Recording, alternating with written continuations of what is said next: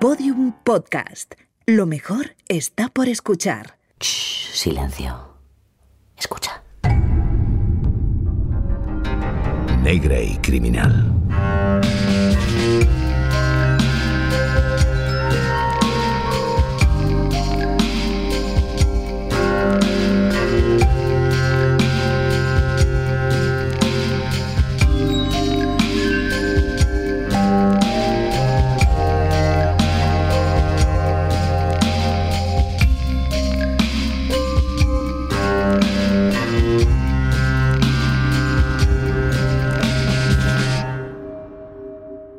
Alguien comete un crimen.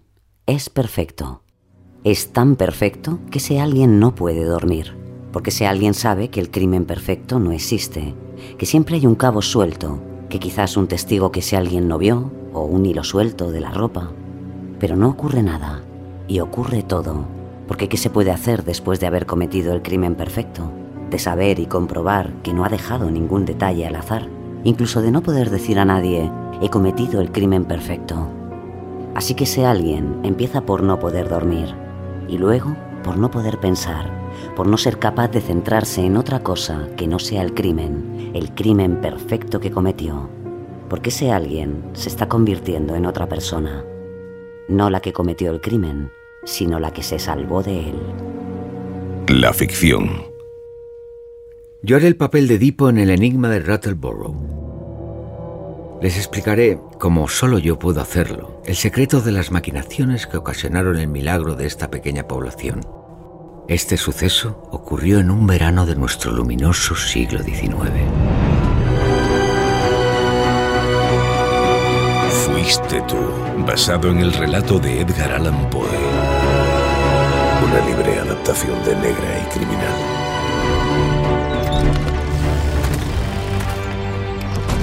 Mr. Shuttleworthy, uno de los ciudadanos más ricos y respetables del vecindario, había desaparecido hacía varios días en unas circunstancias que dieron pie a sospechar que se trataba de un crimen. Aloysius, prepara mi caballo. Enseguida, señor. ¿Pasará fuera mucho tiempo? No, solo voy a la ciudad. Volveré esta misma noche. Bien, señor.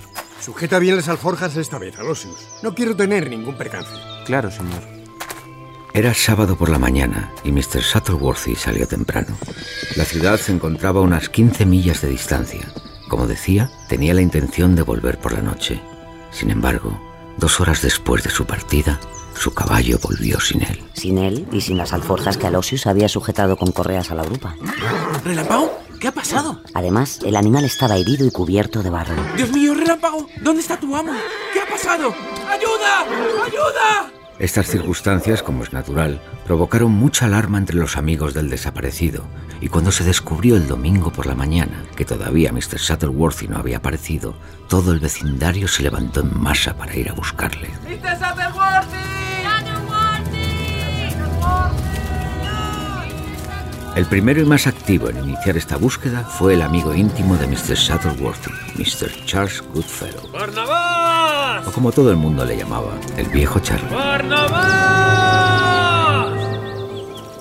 No sé si se trata de una maravillosa coincidencia, pero ¿se han fijado en que nunca ha habido una persona que se llamase Charles y no fuera un individuo honrado, amable y sincero? ¿Mm? Quizás es que el nombre tiene algún tipo de efecto sobre el carácter. El hecho es que el viejo Charles Goodfellow, este buen tipo, había llegado hacía apenas seis meses a Rattleborough y ya gozaba del beneplácito de todas las personas respetables del pueblo. ¡Barnabás! Responde, por favor. Ningún hombre dudaba de su palabra, que era siempre, hay que decirlo, muy juiciosa.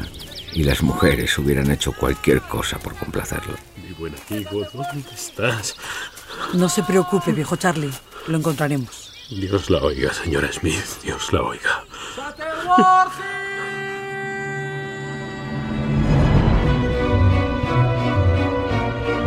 Su consternación era comprensible. Los dos caballeros vivían uno al lado del otro y en poco hicieron muy buenos lazos. El pueblo había asimilado como común la figura del viejo Charlie saliendo de su casa cada atardecer en dirección a la del señor Shuttleworthy, donde ambos compinches cenaban y daban buena cuenta de gran cantidad de vino. Y no cualquier vino.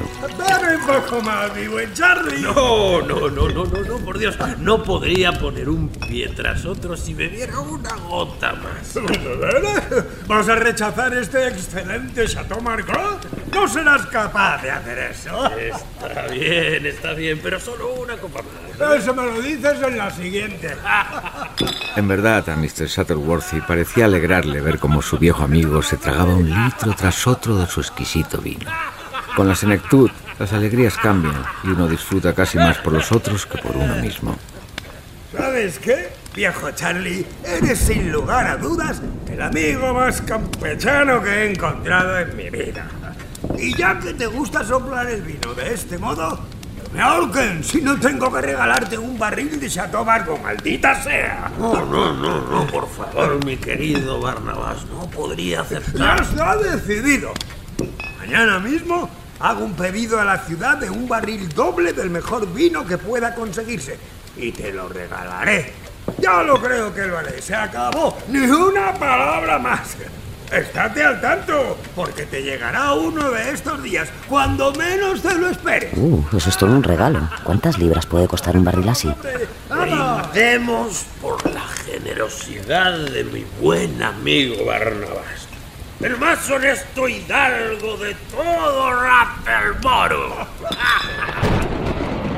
Nombro esta pequeña escena solo para mostrar la compenetración mutua tan profunda que existía entre ambos amigos.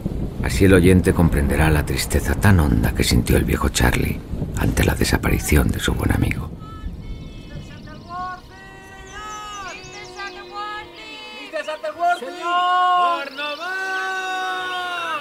¡Aquí! ¡Aquí hay algo! ¡Vengan aquí! ¿Dónde? ¿Dónde, dónde está? ¿Le han encontrado? ¿Le han encontrado? ¿Dónde? ¿Dónde está? Está aquí. ¿Qué has encontrado, Alosius? Huellas, señor, y son de relámpago. Reconozco sus herraduras, se las cambié hace poco y son muy peculiares. Sigámoslas. Van hacia la carretera principal. El pueblo al completo siguió las huellas de relámpago hasta la carretera. Allí, el rastro se desviaba hacia una vereda que atravesaba un bosque. Siguiendo las marcas de las herraduras a lo largo de aquel sendero, el grupo llegó finalmente a una charca de agua estancada, medio oculta por las zarzas. Y allí se perdían las huellas. Mire, aquí ha tenido lugar una lucha. Fíjese en esas marcas en el barro. Tiene razón. Parece que un cuerpo más grande y pesado que el de un hombre ha sido arrastrado hasta la charca. ¿Lo ves? Hay que dragar la charca. Y así se hizo, dos veces. Sin embargo, no se encontró nada. ¿Y si vaciáramos por completo la charca? Así no habrá dudas de si hay algo en el fondo. Sí, es cierto. Y así lo hicieron. Como muchos de los vecinos habían traído palas creyendo que podrían tener que desenterrar el cadáver, el desagüe se llevó a cabo sin dificultad. Señor, aquí hay algo. Tráelo aquí. ¿Qué es?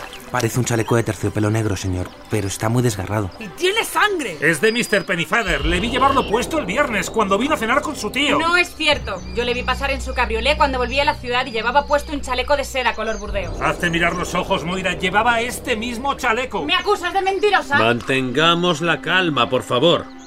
La pasada noche del viernes, yo mismo estuve presente en la cena entre Mr. Pennyfeather y el bueno de Barnabas. Y con todo el dolor de mi corazón, he de reconocer que el chaleco que llevaba puesto entonces era este mismo, de terciopelo negro. ¡Lo sabía! ¡Hay que cazarle antes de que se vaya! Beren, por favor, no podemos acusarle solo por un chaleco.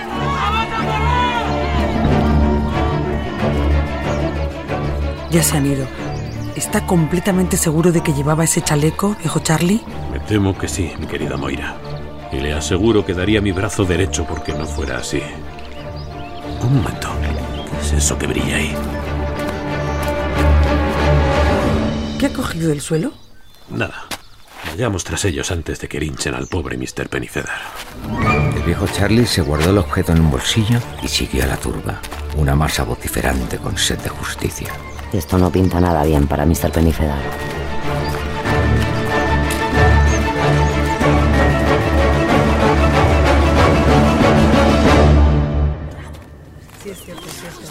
Se preguntarán con toda lógica quién es Mr. Pennyfeather y por qué había cenado con Mr. Shuttleworth y el viejo Charlie. Pennyfeather no era otro que el sobrino de Mr. Shuttleworth. Y su único heredero, por cierto. Este hecho no era un secreto en el pueblo y obraba poco a favor de Mr. Pennyfeather. Un joven de vida disoluta que gastaba en noches de farra el dinero que su tío tenía bien prestarle sin esperar nunca su reposición. Mira, ahí está, como si lo hubieran conjurado. ¿Qué significa esto? ¿Qué ha ocurrido con mi tío? He venido en cuanto me he enterado de su desaparición. ¡Mentiroso! ¡Asesino! ¡Asesino! Calma, calma, por favor. ¡Mentiroso! ¡Asesino! Mr. Pennyfeather, su tío desapareció ayer por la mañana y no hemos vuelto. Sabía que esto ocurriría tarde o temprano. Alosius, ensíllame un caballo. Yo mismo iré a buscarle. No, usted no se va. ¿Dónde se cree que va? ¡Dejadle, que no se vaya! ¡Ven aquí! ¡Soltadme! ¿Cómo os atrevéis? El hecho es, Mr. Pennyfeather, que hemos encontrado en una charca escondida este chaleco, que si no estoy equivocado le pertenece a usted. Sí. También, también hemos encontrado huellas de que su caballo fue arrastrado violentamente. ¿Tiene algo que decir en su defensa? Yo no... Se ha quedado pálido. Es el culpable, ¿lo veis? ¡Es un asesino! ¡No dejéis que se escape! ¡Culpable! No se preocupen, no escapará. Conozco de sobra el amor propio de Mr. Pennyfeather. Y sé que hará frente a las sospechas que se ciernen sobre él como heredero de mi buen Barnabás. Por eso lo mató, para quedarse con todo. ¿Qué? No, no, yo... ¡Hay que detenerle! ¡Hay que detenerle! No, no, no, dudo mucho de que este fuera el móvil del crimen. Porque tengo entendido que Mr. Sattleworthy le desheredó a usted hace un año. No, la verdad es. Me amenazó con ello, pero no llegó a hacerlo. Entonces le mató por venganza. ¡Hay que detenerle igualmente! ¡Vamos a por él! ¡A por él! ¡A detenerle! Realmente las cosas empezaron a tomar un mal cariz para Mr. Pennyfeather. Un momento. Yo sigo sin creer que el caballero sea capaz de semejante atrocidad. Tengo algo que creo que disipará algunas dudas. El viejo Charlie sacó de su bolsillo el objeto que había encontrado junto a la charca. ¿Es suya esta navaja? Una navaja española. Con las iniciales de Pennyfeather en la empuñadura. Y la hoja manchada de sangre. Sí, no lo niego, es mía. Pero de verdad que yo no... Por la cara del viejo Charlie pasó una nube de preocupación. Lo siento de veras, querido amigo. Pero creo que es mejor que estas buenas gentes te retengan hasta que venga la autoridad pertinente. Vamos, asesino. Esta vez no te ha salido bien. ¡Yo no he hecho nada! ¿Por qué me estás haciendo esto? ¡Cúzmelo! ¡Cúzmelo! ¡Cúzmelo! Me parece que para Mr. Pennyfeather la suerte está echada.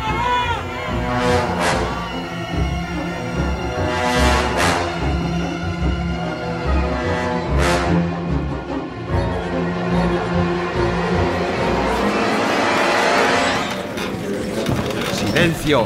¡Silencio! Mr. Pennyfeather, le ruego que responda sencillamente a las preguntas. ¿Reconoce usted este chaleco y esta navaja como suyas? Sí, señoría. ¿Dónde estuvo la mañana del día de autos? Salí a cazar ciervos con mi rifle, señoría. ¿Estuvo usted en algún momento en la charca donde fueron encontrados su chaleco y su navaja? Si se refiere a la charca de Devil's Hollow, me temo que sí. Estuve cerca, señoría. Sin embargo, niega haberse encontrado con su tío aquella mañana. Sí, señoría. No le vi ni a él ni a su caballo relámpago. Mm, malo. Puede volver a su sitio, Mr. Pennyfeather. El pueblo llama a declarar a Mr. Charlie Goodfellow. Señoría, si no tiene inconveniente, preferiría no declarar. Mi conciencia no soportaría hacer o decir algo que pudiera perjudicar al sobrino de mi buen amigo Barnabás. Aprecio la bondad de su corazón que todos aquí conocemos sobradamente. Pero me temo que su declaración es indispensable en este oscuro caso. Está bien, señoría. ¿Jura decir la verdad, Mr. Goodfellow? Lo juro. Según declaraciones del servicio, hemos podido saber que la noche del viernes previa al día de autos, usted cenó con Mr. Sattleworthy y el acusado Mr. Pennyfeather. Es cierto, señoría. ¿Ocurrió algo en esa cena? No sé si le entiendo, señoría. ¿Mantuvieron el acusado y su tío una discusión? Me temo que sí, señoría. ¿Acerca de qué? El bueno de Barnabás pidió a su sobrino que le acompañara a la mañana siguiente.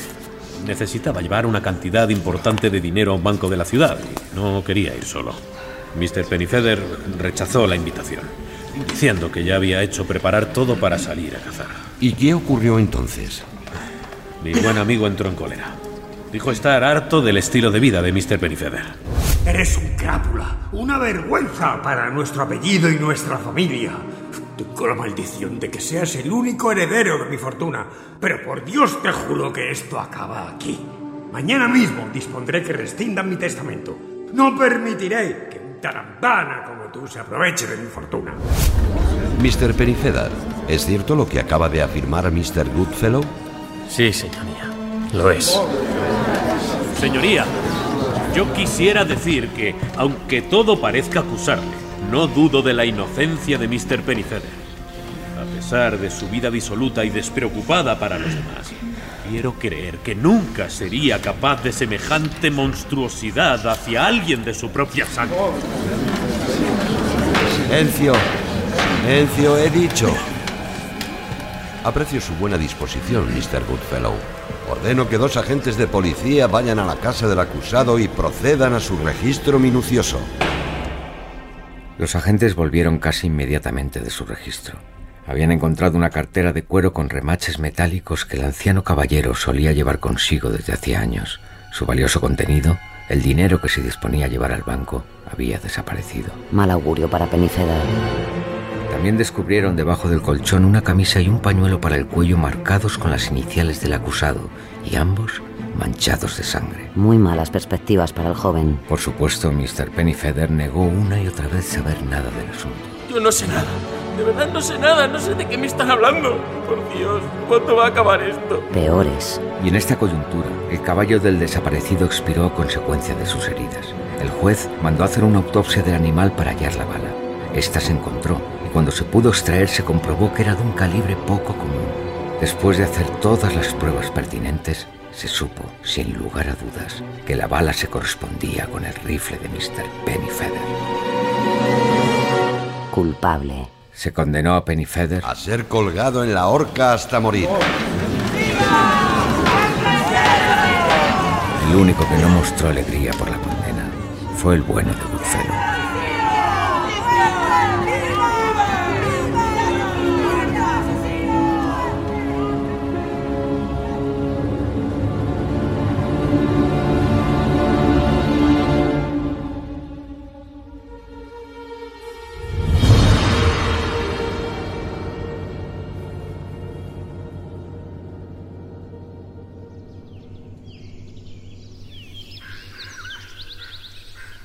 Pasaron las semanas.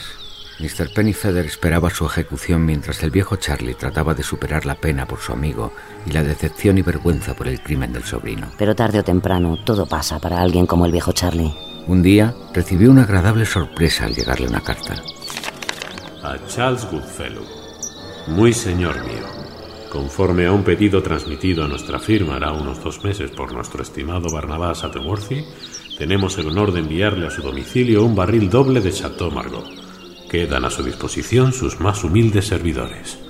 Vaya. Eso sí que ya no lo esperaba. Efectivamente, con los graves sucesos de las últimas semanas, el viejo Charlie se había olvidado de este regalo, pero consideró su llegada precisamente en aquel momento una especie de señal.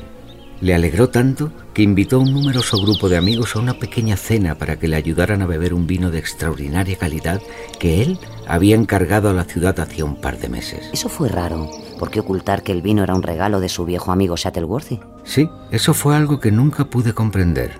Aún así, acepté la invitación del viejo Charlie.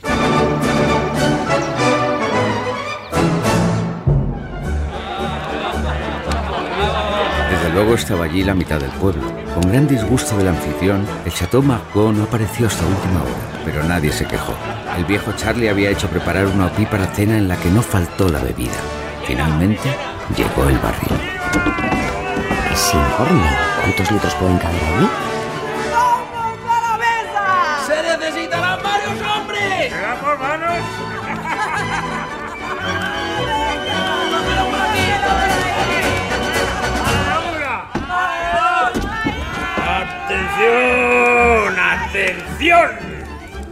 Mantengamos el orden durante la ceremonia de desenterrar el tesoro. Está borrachísimo. ¿Quién se ofrece a forjar la taza? Sería un placer para mí, viejo Charlie. ¿Estás seguro? Me parece perfecto. Haga usted los honores y que corra el elixir.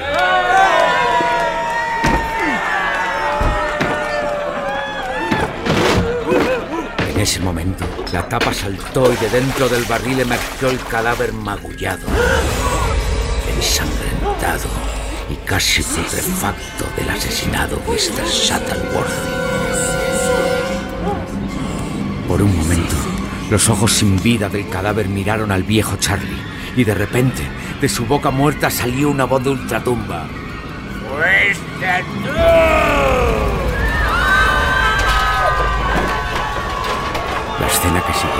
es imposible de describir. Todos los invitados se lanzaron a puertas y ventanas en un acto de puro terror. Los hombres más robustos de la sala se desmayaron.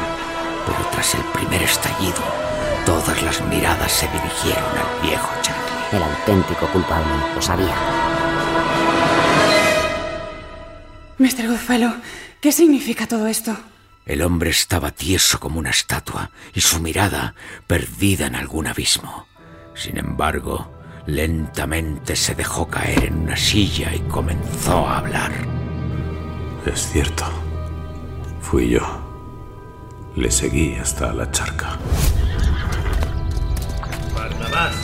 Viejo Charlie, amigo. ¿Qué haces aquí? Disparé a relámpago. ¿Qué pasa? ¿Qué haces?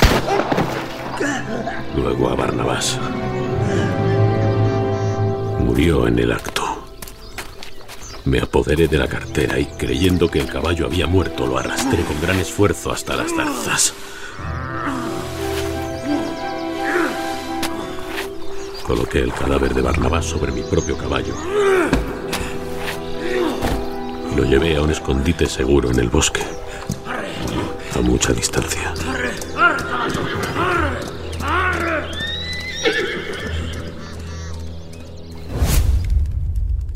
¿Y el chaleco? ¿Y la navaja? ¿Y las prendas que se encontraron en casa de Mr. Pennyfeather?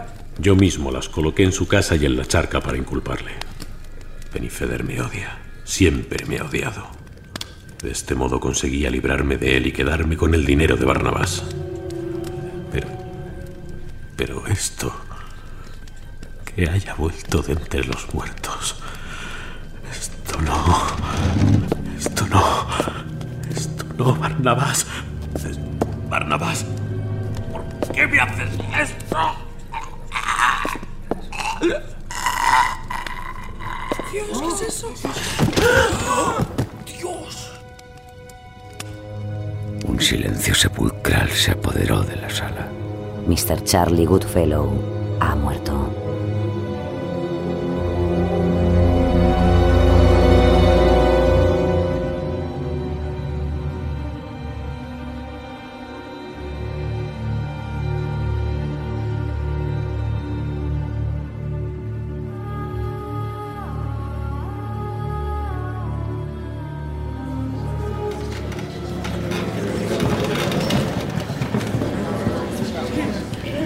Orden, silencio en la sala.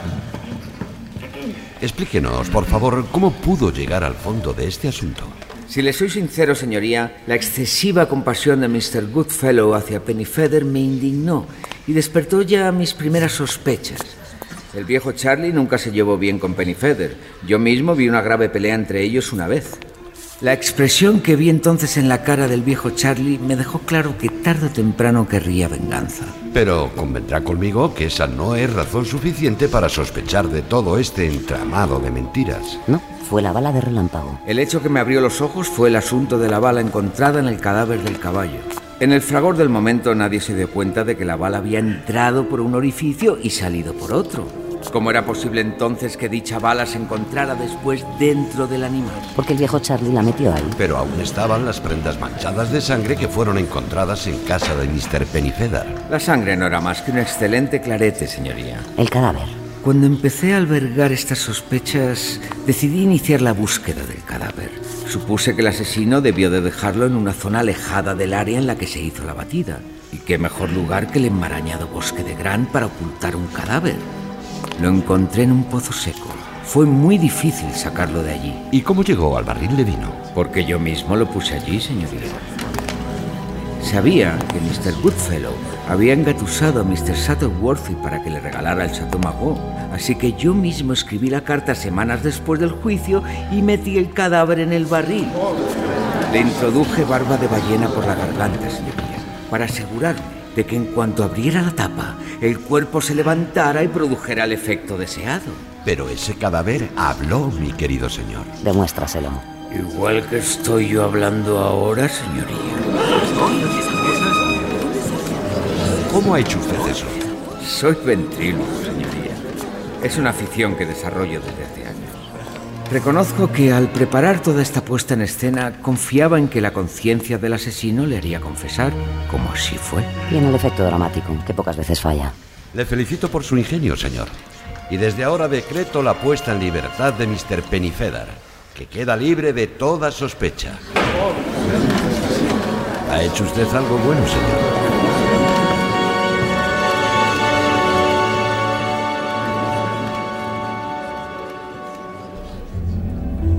Mr. Pennyfeather heredó la fortuna de su tío y, escarmentado por la experiencia, se reformó y a partir de entonces llevó una nueva vida.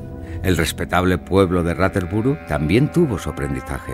Nunca más volvieron a confiar en personas tan extremadamente respetables que fueran capaces de convertirles en cómplices de asesinato. Esta ficción han participado Nacho Marraco como narrador, Héctor Checa como Charlie Goodfellow, Carlos Piñeiro como Barnabás Shuttlesolfi, Íñigo Álvarez de Lara como Mr. Pennífeda, Julio López como el juez y las voces invitadas de Olga Nebra, Miguel Ángel Campos, Elena Sánchez y Fermín Agustí, con la colaboración en el programa de Juan Ochoa, adaptación de Mona León Siminiani, realización y diseño sonoro Alex Otegui y Mona León Siminiani, producción Fermín Agustí. Dirección Mona León Siminiani. Negra. Negra. Negra. y criminal. Todos los episodios y contenidos adicionales en podiumpodcast.com y en nuestra aplicación disponible para dispositivos iOS y Android.